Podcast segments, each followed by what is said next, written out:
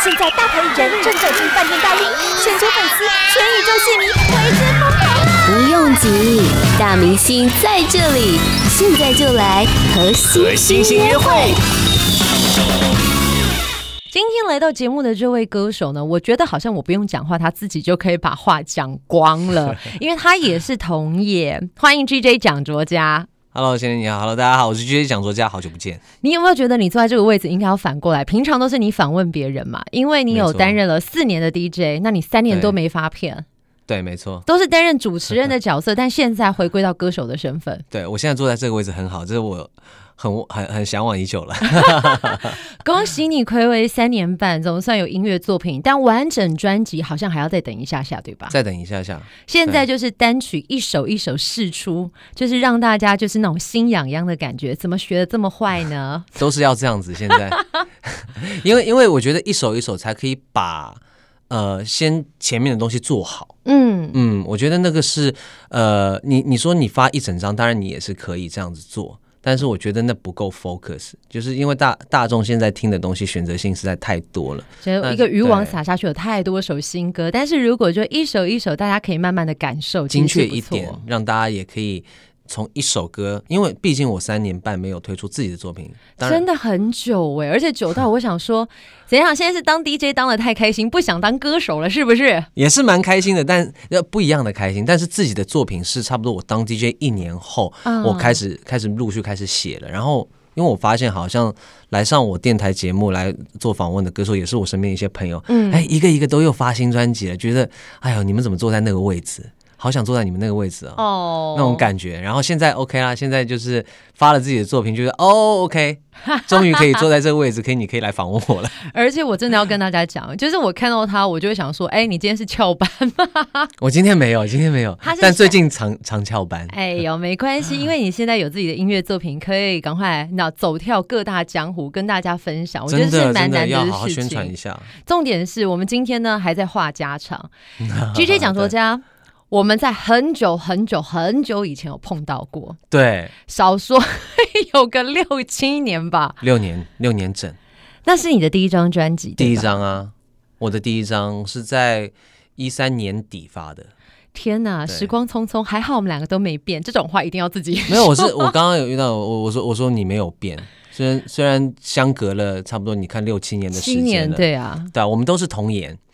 太好了，我们都是同业。我夸你同同时可以夸到自己，我觉得这还蛮不容易的。但我觉得你有改变，你知道你的改变是什么？嗯、就是其实呃，当公司跟我说，哎，GJ 蒋卓嘉要发专辑了，就要发作品了，然后你要不要访他？我说好啊，我很久很久以前有遇过他，不过我不记得，我不知道他会不会记得我。我记得，对对对，我依稀记得当时的你穿着一身黑的打歌服，然后绑着有一点像是呃小揪揪在那个头上。对，因为我那个时候头发很长，他是用那种。编的 braids 的感觉，啊、就是就是要体现摇滚的态度。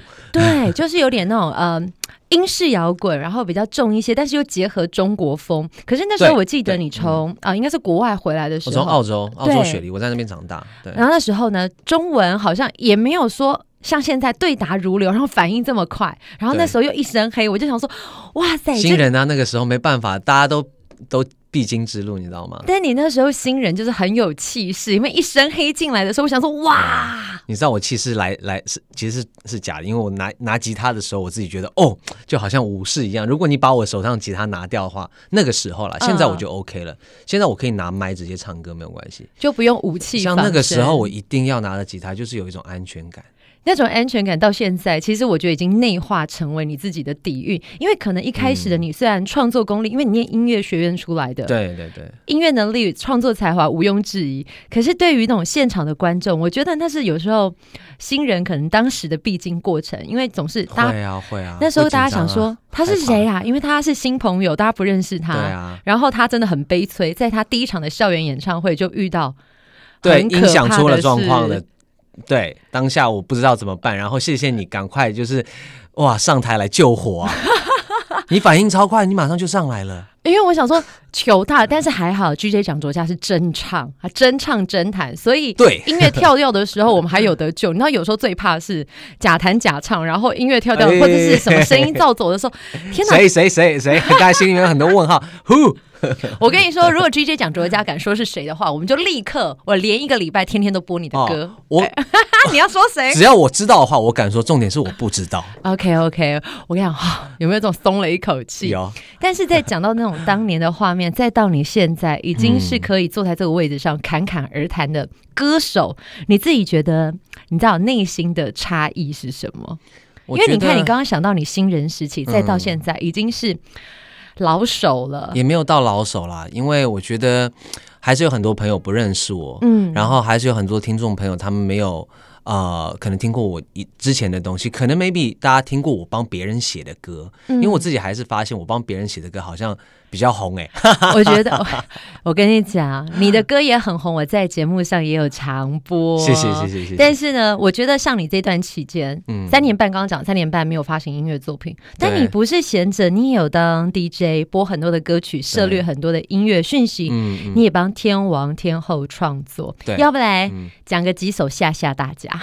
啊，讲一首就好了，因为你没有说太多。就是去年中，我帮 Coco 李玟写了一首歌，嗯、是他刚好出道满二十五周年。其实对一个歌手来讲，可以举办一个出道满二十五周年的演唱会是非常不容易的。不要说二十五周年，十周年也没有几个人可以做到。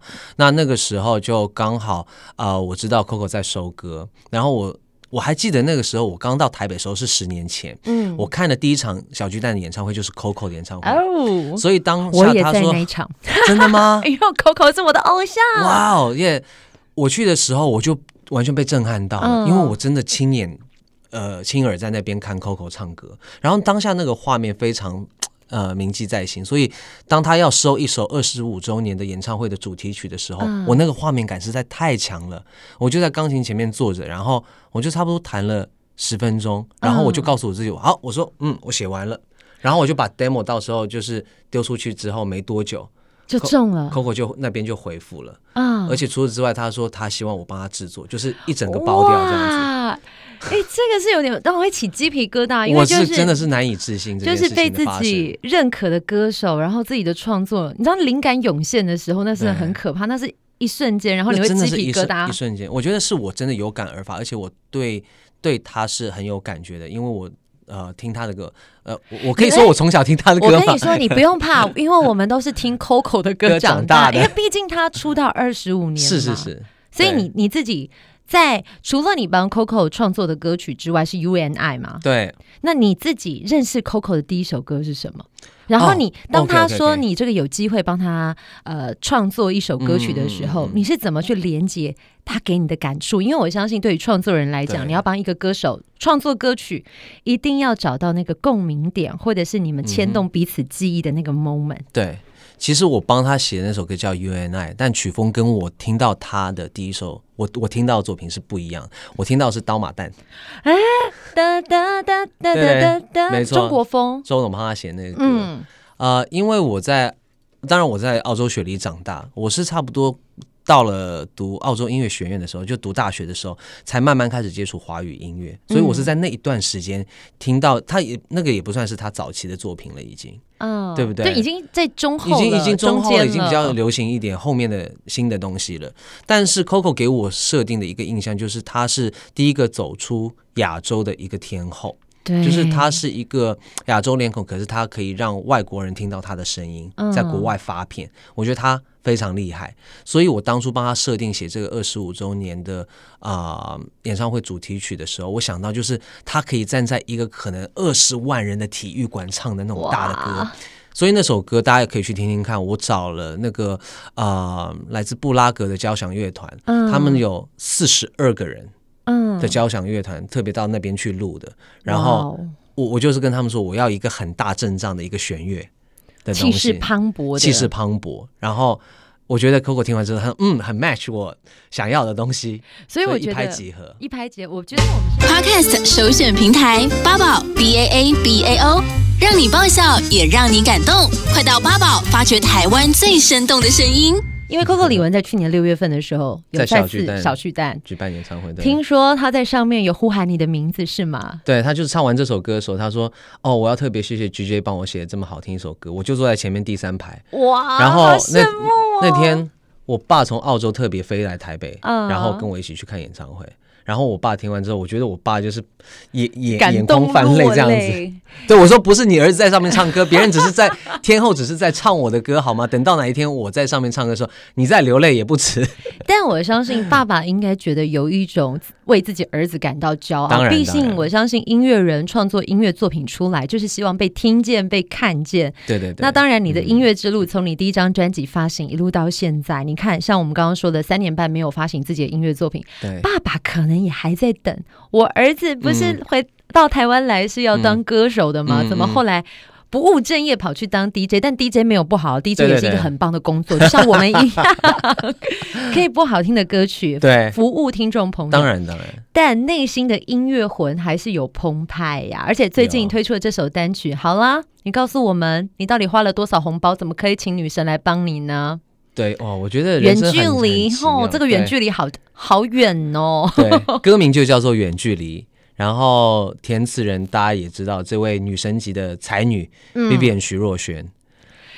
这个缘分怎么来的呢？而且大家应该有发现，不知道是不是因为跟女神合作，你整个人都温柔起来，有吗？有一种性感的感觉。有，我觉得。哦，你说在歌曲里面想要表现唱的，对不对？因为毕竟可能我们对你之前你专辑印象，虽然也有你擅长的 R&B 曲风，可是演唱起来的那个 flow 跟那个松的感觉是不一样的。嗯，它是很游刃有余，不是我为了唱而唱，但是你是整个灵魂就让我觉得。你好性感哦！我觉得我知道为什么，因为我当 DJ 到现在迈入第四年嘛，其实真的要听很多不一样曲风的东西。嗯、像我以前当然除了呃早期听啊、呃、Babyface、Brian McKnight 那种比较 old school 一点的 R&B 的歌手之后，嗯、其实近年来我也听了很多 K-pop 的东西，嗯，也听很多欧美流行的一些东西。我发现其实我的声线更跟他们在做的一些比较流行的东西，其实。蛮 match 的，对，然后我就自己去尝试一些学一些新的制作的东西，就是因为做摇滚的歌曲的制作的方式跟做我现在这种 lo-fi R&B 的是完全不一样的，不一样。无论是从唱或者是从编曲，其实唱是最难的一关。因为我觉得像你，如果大家有兴趣找回你的前面几张的作品，哦、跟你现在唱腔完全是不同的。的以前可能比较。那那个不叫扁，但是就是比较没有那么松，然后让大家很紧很紧。对，就是现在更听到你的温度，就是属于你这个人的温度。嗯，因为我觉得说我呃，一就是耳濡目染，二就是自己要去尝试。嗯然后，当然放在这样的曲风里面的时候，我觉得说它本身要体现的东西就是一个温柔的感觉。嗯，对，我不想让大家去听一个本身很抒情的 R&B 的歌曲，就是说，呃，他唱的很摇滚。但是我也没有说特别要改变自己的唱腔，也有可能是我以前听一些前辈的作品之后，我觉得，哎，我那个时候也跟着唱或怎么样，哎，只是现在刚好可以用在这个曲风里面。对，但是你可以在歌词里面有那个闽南语。哎，对，来那个有，啊、你不要再让我在这边这样这样直接讲，我我我觉得，因为我本身的闽南语、我台语真的是非常非常不好。我也在咖喱啊，我可以教，教我，对不对？丢啊，修丽修丽，修丽修丽。好了，你讲的比较标准，虽然我听不出到底哪里有差别，就好像我在录音室录的时候。不是我的配唱制作，是我的录音师，他的台语非常好。嗯，他说：“娟娟，你那，你那不行，你那不。”我说：“拜托，我说他要他是金曲录音师，我在这边 shout out 玉轩哥哈。”，玉轩哥，玉轩哥，对玉轩哥，他说：“然后你这样不行，人家到时候听不懂，人家以为你是在修理什么东西啊。哦”我在修理修理你啦。对，要不然就是变成娃娃说的啊，你在寻找熟力吗？你想要找一个人叫 one two three，对，one two three 吗？你知道那个笑话吗？我知道。好，我们待会来讲一下。好，Anyway，那我就说，哎呦，拜托，里面只有这两个字，其他都是唱国语嘛，就就放我一马，不行不行，你要唱标准。好，到现在好像单独这样讲还是没有到很标准，但这是我个人的 style，OK？OK，、okay? okay, 但那一句唱起来很销魂，你可以来一句吗？我们就一句。我觉得要带吉他来了。对呀、啊，你为什么空手而来啊？你们这边有吉他吗？我、我们、我们吉他就是唯一有的 DJ 被，下次我们带一把来。好，大家可以去听一下我吉他的弹唱版本，在我的 YouTube 频道，顺便 赶快打一下。对，我 YouTube 频道上，YouTuber。对，上面我有我有一个清唱的版本，大家可以好。我弹着，咻哩咻哩咻哩，明明时间靠近在一起，还开始想你想你想你，我们在另类的远距离。哪！哎呦，我起鸡皮疙瘩嘞！你让一个那个已婚妇女怦然心动，这样怎么行？哦，不要这样子！我想听众之前是想说，哎呀，这个这个这个让我老公听到怎么好呢？哎，哎，但是不得不说，你这首歌就是唱的很，也很适合在情人节。这首就是要拉近彼此的距离的一首歌，虽然它叫远距离，但其实那个远是真的远吗？还是其实只是提醒大家？它不是真正远，对，没错，因为当初跟。啊、uh,，Vivian 徐若瑄一起讨论歌词的时候，我说我想要，因为我 demo 里面就是有那句闽南语在的。嗯，我说我要想一想象一个是想念对方的一个感觉，但是两个人要在同一个空间。嗯，他就很有趣，他他就想到一个概念，就是哎，大家想到的远距离是在两分分地，在两个国家，就是一个南半球，一个北半球，很远很远的感觉。Yeah, right. 那但是我们要的是在同一个空间，另类的远距离，嗯、就是在同一个空间，可是在心灵上面的隔阂有一个距离，可能。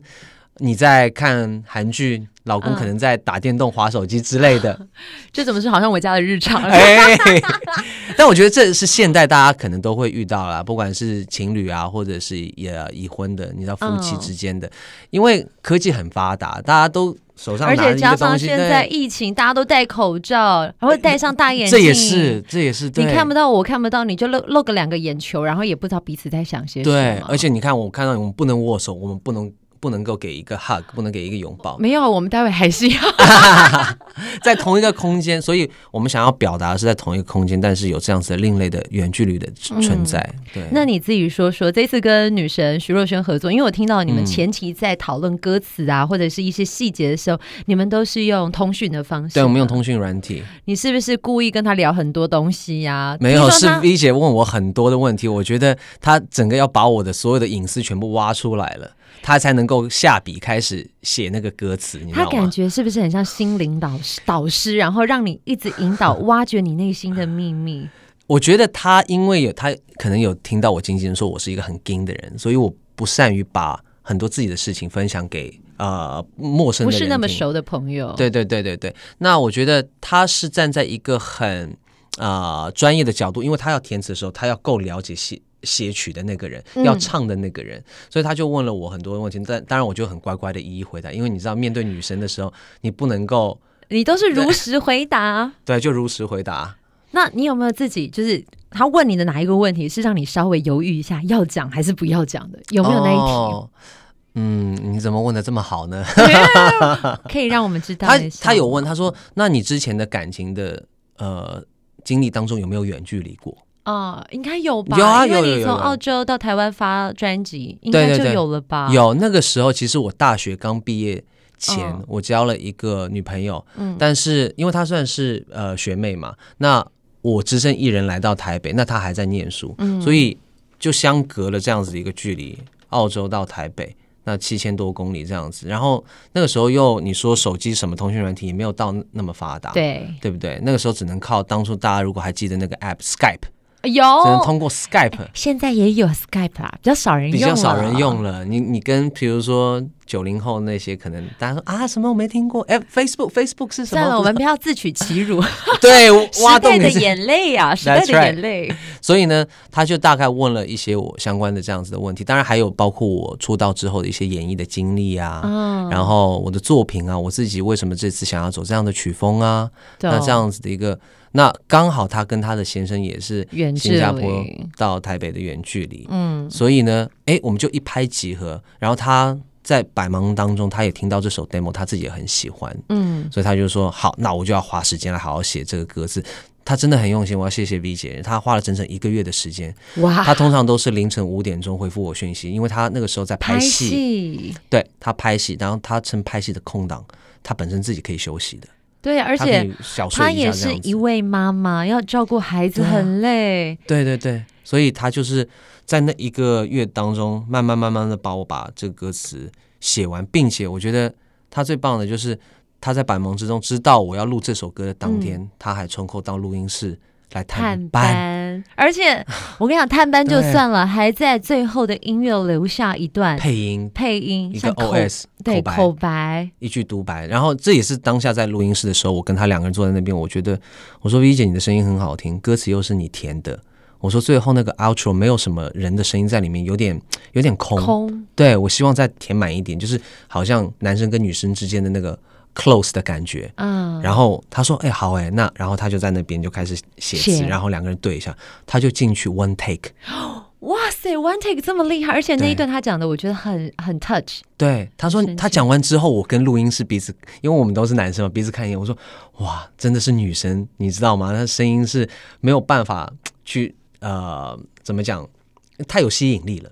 我跟你说，我觉得就那个一个 take 够了。然后 V 姐在那边，哎，你们在聊什么？要不要再录一个？再要不要再录一次？那不用不用了，这个就好了。不用了，就刚刚那个 take 就太棒了。所以你后来整个呃制作完成之后，你给 Vivian 听，他的第一个反应是什么？Oh my god, I love it！哦，他有说，他有回我，跟那个他说，G 姐要变成万人迷了。他说，我跟你讲，这首歌曲真的会中，因为这首歌曲，我记得那时候你新歌进来之后呢，我就连续播了好几次。谢谢。八宝 B A A B A O 网络广播随心播放，跟随你的步调，推荐专属 Podcast 节目，开始享受声音新世界。其实我真的发现，现在透过 IG 啊，或者是 YouTube 频道，或者是 Facebook，可以连接很多新朋友。那就像呃，你在 YouTube 频道上面有做一些节目，譬如说做菜啊什么的。GJ 加好友一个新的单元，我觉得超好笑的。虽然我每一集好像到现在都是输。而且你去打工也是打得一塌糊涂，连贴纸都贴不好，在干什么？对，第一集我邀请到了陈林九啊，然后一起玩游戏输给他。嗯、第二集是跟谷谷 PK 做料理，因为、嗯、因为同事说哦，谷谷哦，除了很会打鼓、很会创作、音乐跳舞之外，你知道他会料理吗？我说我也会，我说我也会料理啊。那你会做什么？好，大家去去看一下我做哪一道菜。好，结果呢？好，大家也去看一下。是输八条街的意思吗？Oh my god！我跟你讲，太惨了。我觉得你有可能是会把厨房炸掉的那一种。不会啦，没有到那，没有没有，我真的是会，我是会做菜。那你先，那我跟你讲，撇除你在 那个节目上，哎，你先撇除你在节目上的料理，你自己说你自己做过最厉害的一道菜是什么？呃，红烧排骨。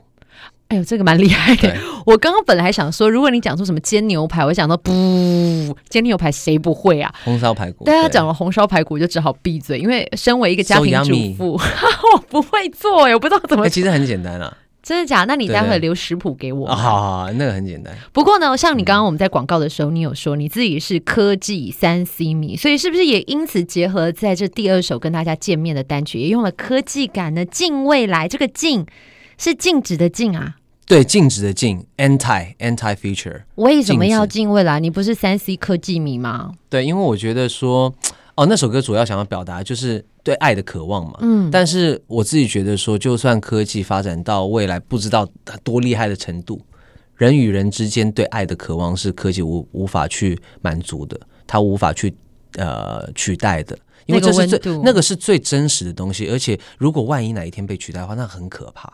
嗯，所以我觉得我，我觉得。对，我们要保持人与人之间就真正的对爱的渴望。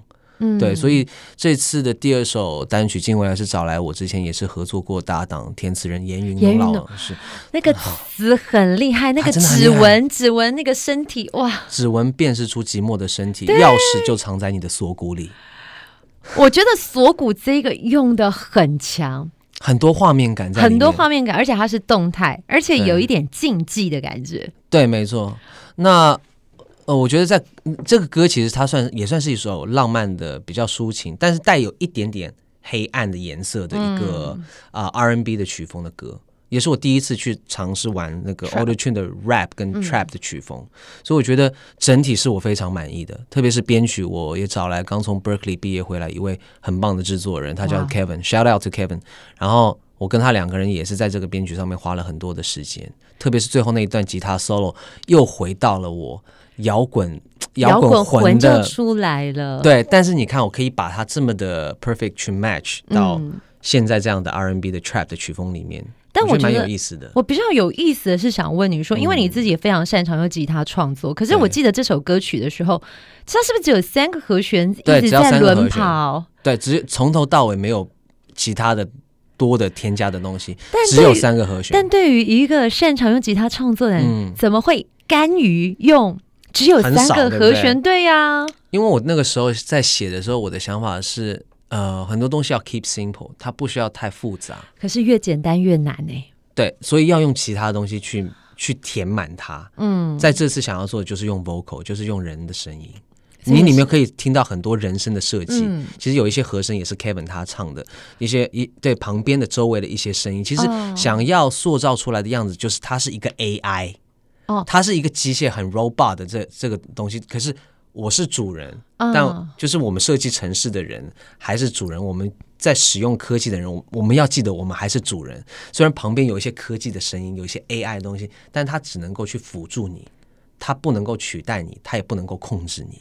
你会担心有朝一日我们被 AI 取代吗？因为这应该是很近年来被讨论的话题。就是因为最近大家一直在讨论这个东西，我就觉得把它放在歌里面很有意思，就把这样子的话题放在歌歌曲里面很有意思。你是一个很浪漫但又很实际的人呢。对，我感性又理性。好奇特哦，而且我觉得这一面真的是在我以前没有发现过的，嗯、而且特别是可能是在电台，你可能在播节目，你也不会真的是讲这么多。可是看到你这样在讲的时候，你眼神是闪闪发光，就好像是小朋友在分享一个 很有趣的事情。对，因为我对那个东西的呃理解跟知识都会上网去搜。然后不管有什么新的东西、新的一代的东西出来，我都会去大概去了解一下它背后的故事，跟之后大家人可以把它发展到什么样的程度。那你会相信有人可以控制脑波吗？还是还是你想要控制我们的脑波？或许我们现在已经被控制了，我们在一个虚拟世界当中，我们的每个人的人脑被装在了一个你知道那种很科幻那种。哎，你现在讲的很科幻，但我一直觉得就是有点可怕，因为前阵子有看到你的那个新闻，就是你有听到一些奇异的声音，就是你啊、呃、之前在台湾的住家，嗯，就是有发现一些恐怖的故事，你知道，特别在这个月份。哦我跟你说，我看完那个新闻，怎么这么会带？哎，我看完那个新闻之后，我真的是毛骨悚然呢。真的，你要来讲吗？我觉得这个平安月，哎，但是你你是体质比较敏感的，没有？我们其实没有。我跟大家说好了，我住进了一个就是有过一些事情的啊，一个一个一个房子，对，有一些神秘的故事。对，但我在那边只住了呃一个多月。因为我是听到楼上好像有夫妻在吵架那样子，但的确我跟管理员反映了之后，他说的确是楼上那对夫妻可能经常会有点 argue 这样子。嗯、那后来因为我跟管理员访呃，就是跟他抱怨了太多次之后，他就透他突然间透露出去，他说啊，其实你住的那一呃那一间啊也不好说啦啊啊，什么叫做不好说？大哥，你可以讲的清楚一点吗？他说你自己上网去搜。可是你是用搜地址的方式吗？不然你怎么查啊？对，我就搜那栋大楼的名字。哇哦！你知道，在这个特别的月份，大家只可意会不可言传，我们绝对不说出是什么。对对对对。如果你 Google 蒋卓家发片，嗯、你可以看到最近有很多的新闻。哎、欸，可是我觉得有时候就是心存善念，反正你不犯他，我不犯你嘛。我隔天就搬出去了。哎，可是你在那边动作这么快。哎，为什么我觉得跟你讲话，我也觉得在跟 Dennis 讲话的感觉哦？因为 Dennis 是我好朋友，我觉得我跟你跟你讲话，怎么好像有哇哦 哇！